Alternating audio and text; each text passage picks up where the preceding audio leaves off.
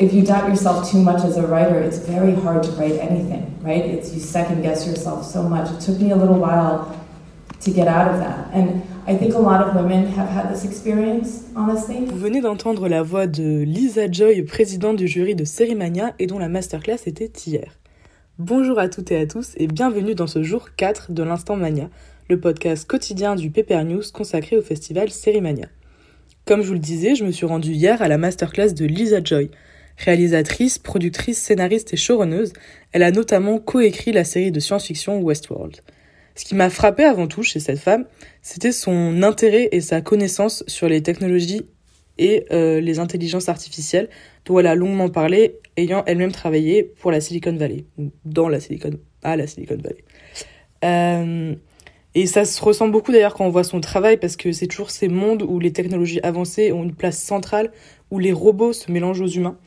Il y a quelqu'un qui lui a demandé euh, si elle pensait que les intelligences artificielles pourraient lui piquer son boulot de scénariste, ce à quoi Lisa Joy a répondu non. Elle a expliqué euh, de manière très anecdotique avoir demandé euh, à ChatGPT, l'intelligence artificielle émergente, de lui écrire un poème et que c'était vraiment très nul. Selon elle, l'intelligence artificielle, qui est un reflet profond de notre société, ne peut pas remplacer l'imagination de l'humain, mais en revanche, elle pourrait l'alimenter, nourrir la créativité. La showrunneuse voit la créativité et l'inspiration comme quelque chose d'individuel, mais aussi de très collectif. Ce avec quoi je suis assez d'accord. En d'autres termes, c'est l'idée que nos idées ne sont jamais vraiment et complètement nos idées, parce qu'elles sont influencées par les idées des autres et euh, par des millions d'autres choses. Et euh, ça peut paraître insultant pour certaines personnes qui considèrent la créativité comme leur chose la plus personnelle chez eux. moi, je trouve ça plutôt beau de se dire qu'il y en a quand même, qu'on a quand même un, un imaginaire et une imagination collective. Bon, je vais pas vous mentir, hein, j'étais vraiment en train de fangirler pendant 1h30 parce que c'est une femme extrêmement intéressante, intelligente et accomplie. Et euh, le soir, j'ai assisté à une projection spéciale hors de la compétition internationale, du coup. C'était celle de Duty After School.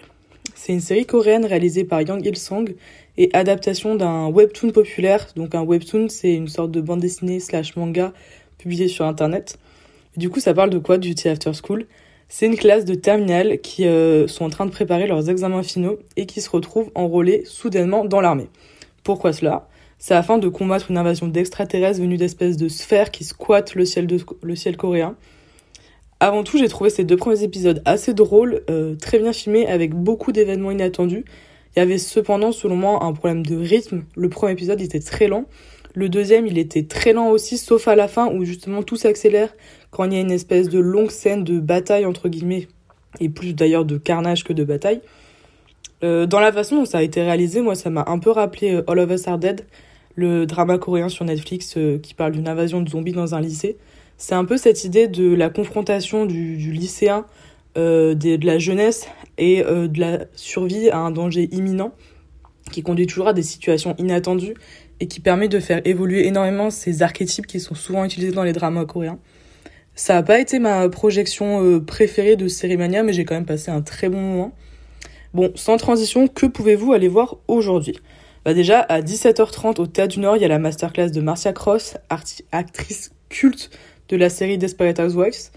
Bon, si jamais vous n'êtes pas trop fan, en même temps, à partir de 17h, vous pouvez aussi assister à la projection d'Asperger, euh, une série sur une mère dont le fils est diagnostiqué avec un trouble autiste. Et pourquoi pas finir la journée au nouveau siècle pour voir les stars défiler sur le tapis mauve et aussi assister à la projection de la série norvégienne The Fortress, sélectionnée dans la compétition internationale de Série Mania. Je vous la fais courte, ça parle d'une pandémie frappant la Norvège après que le pays se soit coupé du reste du monde avec un mur. Bon, je pense que vous voyez les tableaux, pandémie, monde enfermé dans un mur, hmm, pas ouf.